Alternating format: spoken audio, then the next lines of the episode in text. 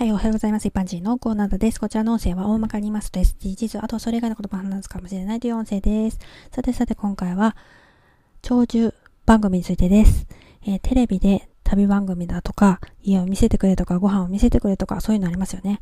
知らない土地に行って知らない人に声をかけてとってもずうずうしい感じなんだけど、視聴者は人の家にお邪魔したような感覚になるのか、そういった番組はとても人気があって、長寿番組も多いですよね。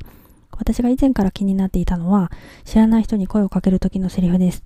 大抵おばさんやおばあさんに向かって、初対面の第一声がお母さんと話しかけるんですね。おじさんやおじいさんに向かっては、お父さんって声をかける。あれすごく見てるとすっごく嫌になるんです。私はただの視聴者だから全然関係ないんだけど、すっごい不愉快になる。そんな感じです。皆さんにとっては、はあ？どこが？って感じですかね。まあお母さんお父さんと呼ばれた人たちはもちろんタレントやディレクターの親ではないんですよ。あんたのお母さんではないわって言い返してもいいぐらいのことだと思います。それに、その人に子供がいるかどうかもわからないでしょすっごく失礼だと思うんだよね。その上いろいろ見せろとずうずしいわけです。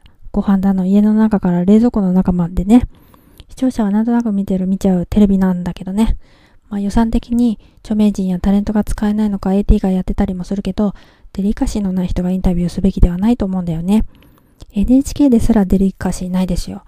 制作会社の問題だとしても、出来上がったものをチェックして放送許可出してるはずだから、局だって責任あると思うんだよね。ではでは今回この辺で次回もお楽しみにまた聞いてくださいね。ではまた。